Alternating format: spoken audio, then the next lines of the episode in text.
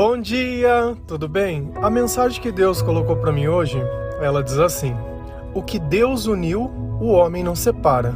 Porém, se tem brechas, o mal consegue desunir. Senhor, tende misericórdia de nós. Perdoa, Pai, todos os nossos pecados. Livra-nos de todo mal. Nos afasta de tudo aquilo que não vem de ti. Nós agradecemos, Senhor, por mais esse dia, pela palavra, pela presença, pelo alimento. Aceita, Senhor, essa nossa oração, esse nosso louvor, pois nós te amamos, bendizemos, adoramos. Somente tu é o nosso Deus e em ti confiamos.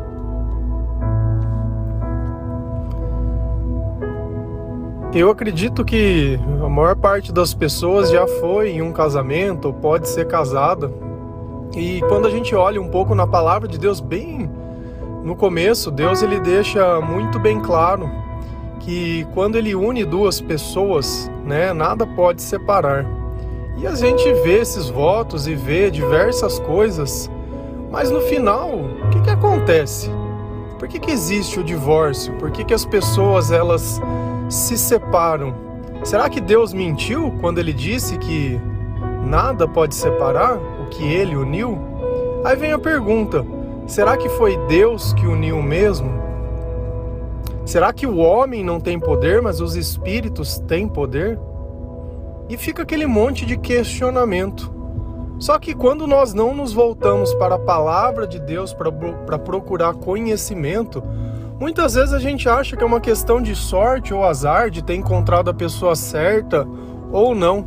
Quando nós somos a pessoa errada, não existe pessoa certa.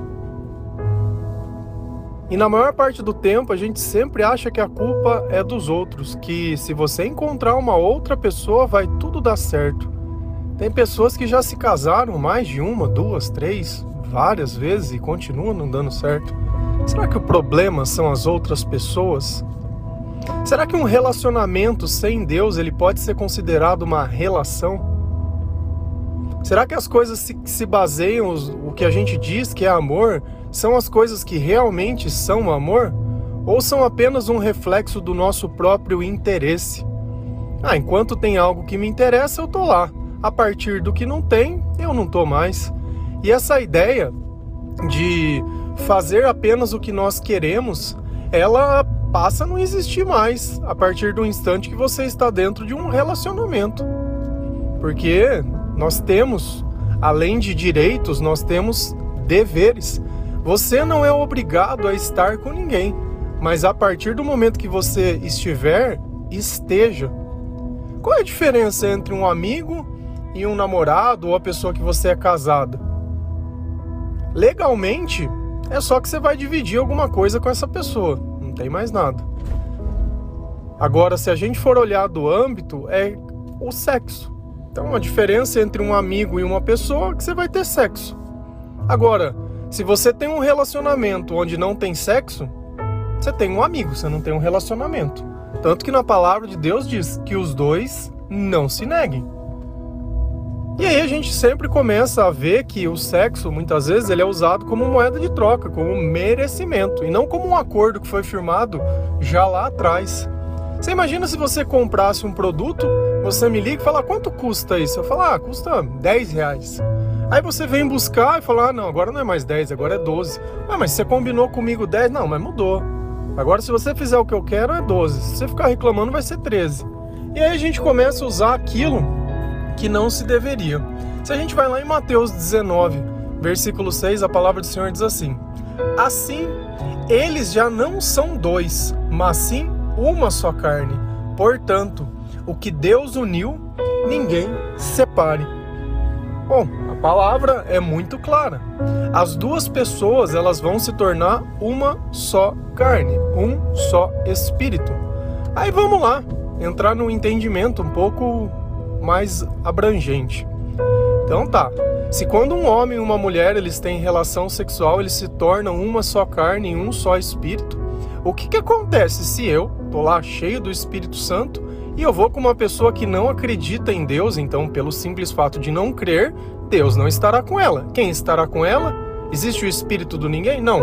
Existe o espírito do mal. Ah, então tá bom. Então eu pego o Espírito Santo e me junto com o Espírito do mal e formo uma só carne. Tá.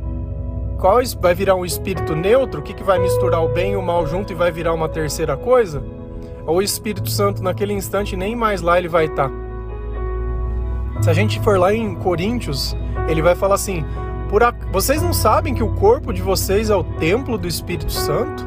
Por acaso você vai pegar o templo do Espírito Santo e se unir com uma prostituta?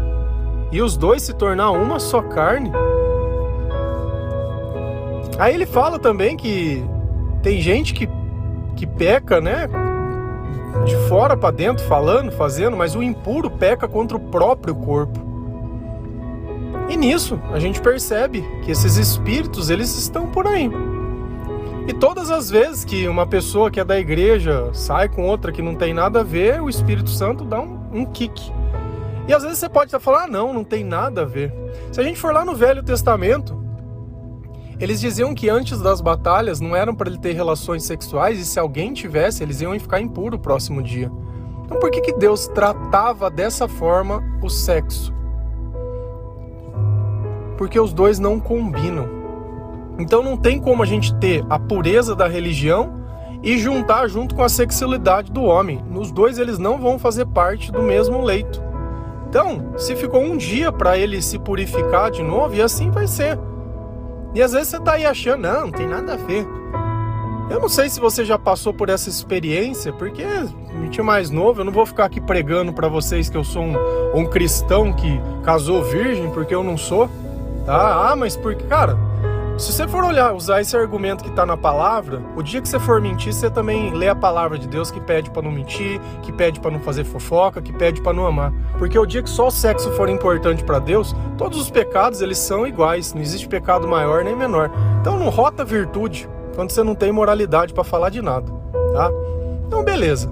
Você já saiu com alguém e você tava com muito afim, e depois que você saiu, você deitou do lado, ficou se sentindo sujo, ficou se sentindo com vontade de ir embora, ficou se sentindo que você não queria estar tá ali. Você já sentiu esse tipo de sentimento? É o espírito. É o espírito, é justamente algo que, entre aspas, deveria ser bom, se tornou terrível, por quê? Porque espiritualmente aquilo teve uma carga emocional muito grande para você. Da mesma forma que às vezes a gente olha uma pessoa e não vai com a cara da pessoa, ah, meu santo não bateu. E por que que acontece isso? É o premiado da estrela? Você escolheu? Não, não é.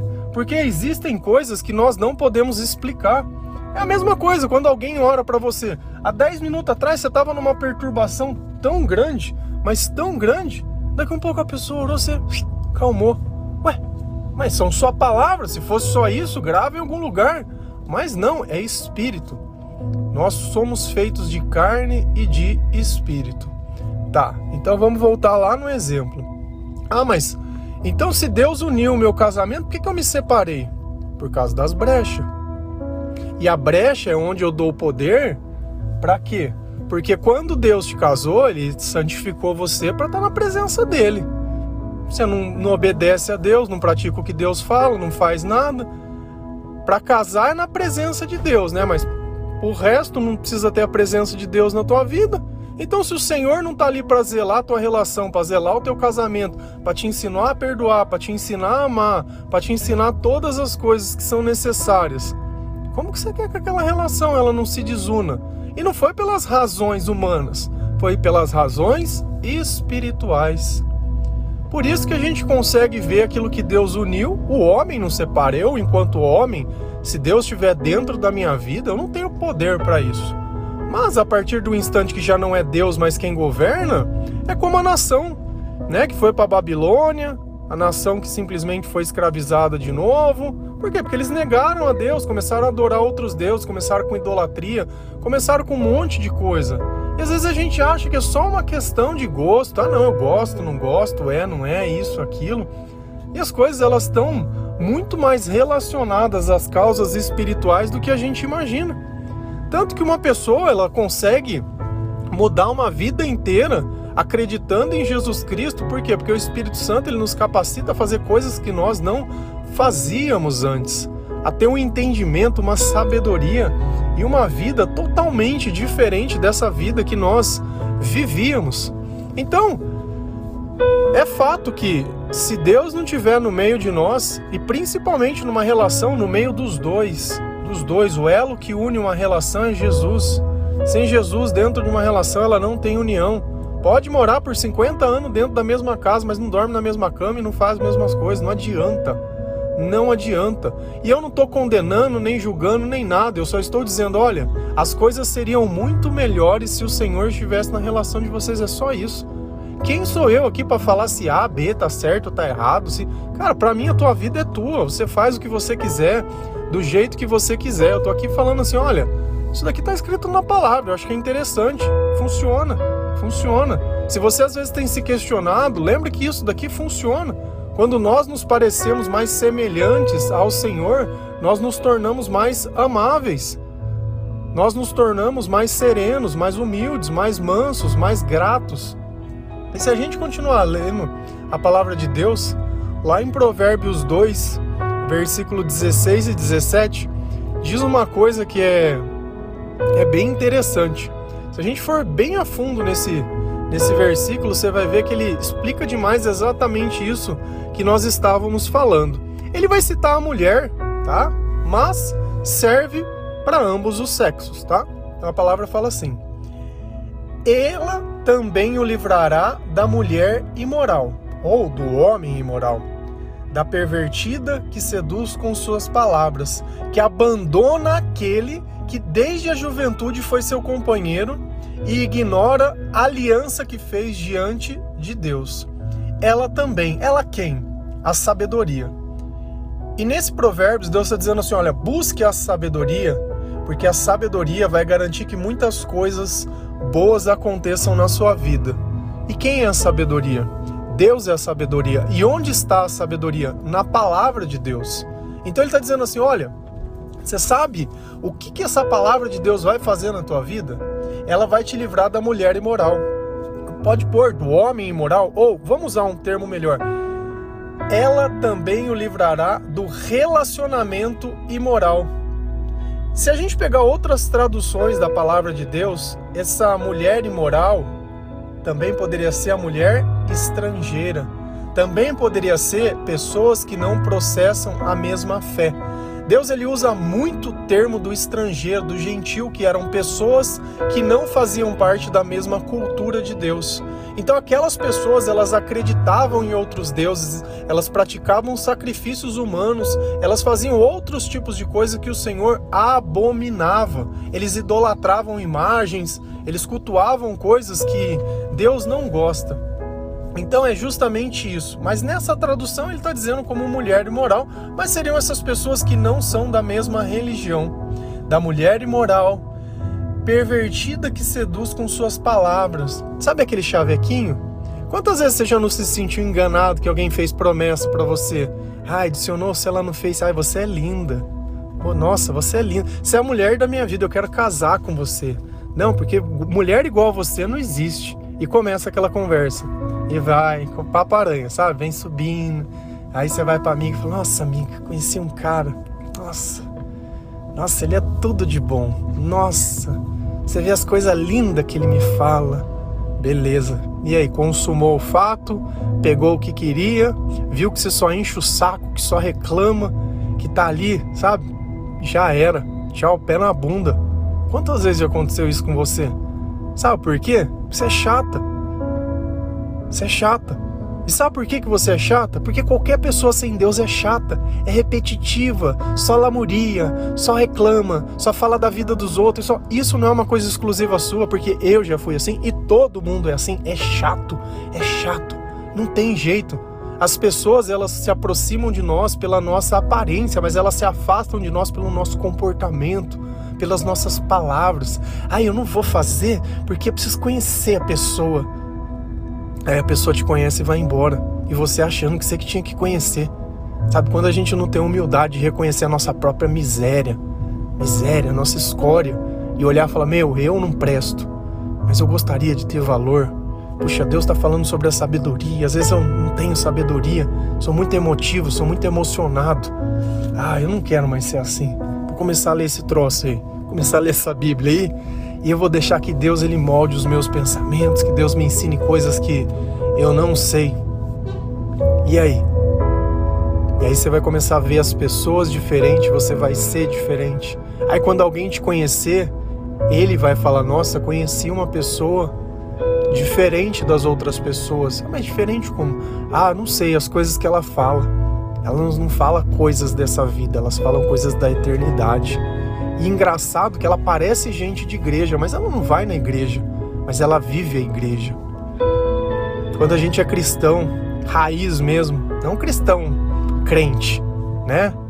Não é a minha roupa que vai definir a minha religião, mas é o meu comportamento, é as minhas palavras, são as minhas ações, as minhas intenções. Sabe, o amar sem nada em troca. E aí você olha e fala, puxa, isso é diferente mesmo. Você imagina se você encontrasse outra pessoa exatamente igual, apaixonada por Jesus, e essas duas pessoas quisessem estar juntos, não para seduzir com palavras. Eu não preciso dizer aquilo que te agrada para te dizer que eu amo você. Muito pelo contrário. Deus ele fala que ele pune quem ele ama. Porque qual pai vendo um filho fazendo coisa errada simplesmente iria observar sem dizer nada? Mas Deus ele vem nos lapidando. E lapidar é poder brilhar. Se você pega um diamante bruto, você vê ele não tem brilho, não tem nada, mas quando ele é lapidado, ele toma a forma que ele deveria ter.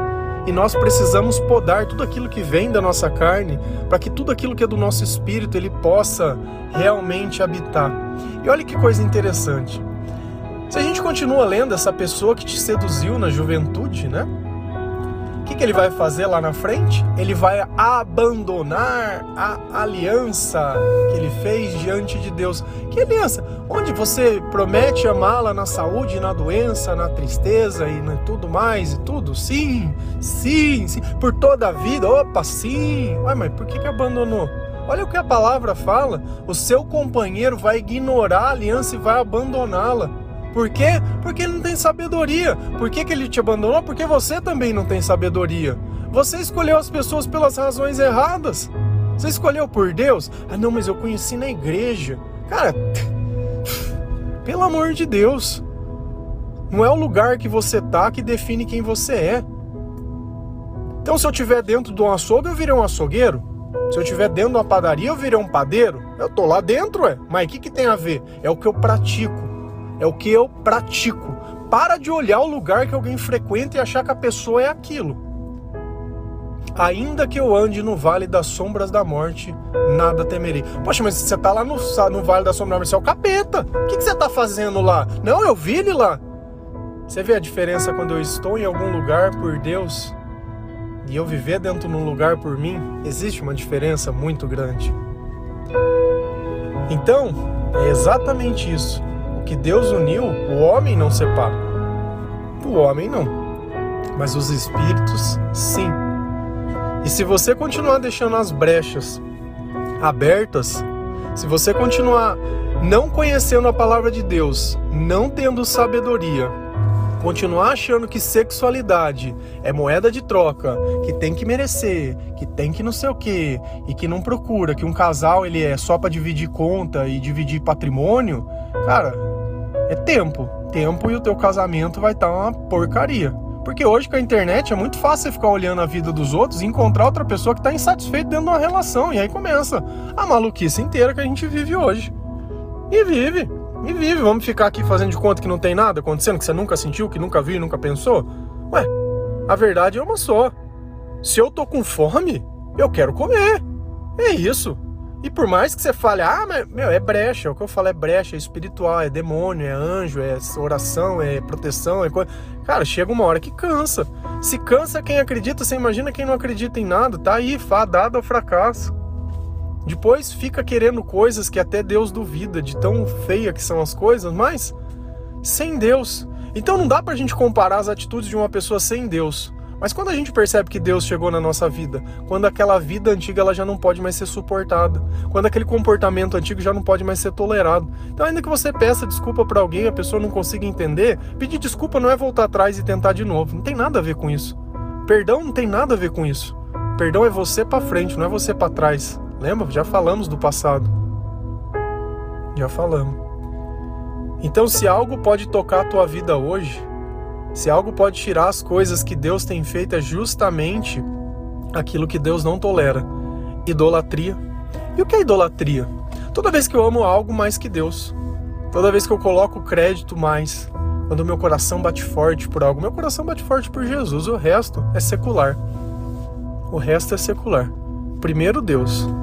Quer dizer que eu sou perfeito, que eu não falo? Não. Mas eu gosto de colocar Deus em primeiro lugar. O resto é o que a gente vai aprender com a palavra, com a sabedoria e com as, com as coisas que acontecem.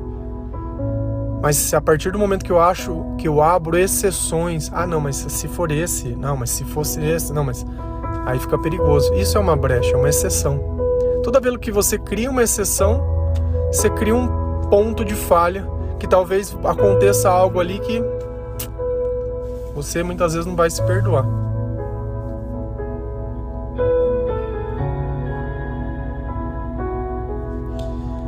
Vou ler mais uma vez ela também, a sabedoria, o livrará do relacionamento imoral, do pervertido que seduz com suas palavras, que abandona aquele que desde a juventude foi seu companheiro e ignora a aliança que fez diante de Deus.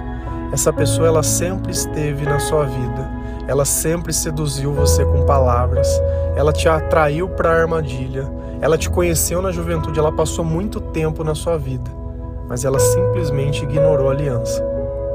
Falta de sabedoria. Porque se você tivesse trazido Deus para dentro dessa relação e ambos tivessem aceitado, tudo seria diferente. Mas nós precisamos perder para aprender que sem Deus nós não somos nada. Perdeu? Não tem problema nenhum é daqui para frente. Senão a gente vai ser que nem a mulher de Ló, que quis olhar para trás e Deus falou: não olha para trás, virou uma estátua de sal. Não olha para trás, é daqui para frente. Já foi.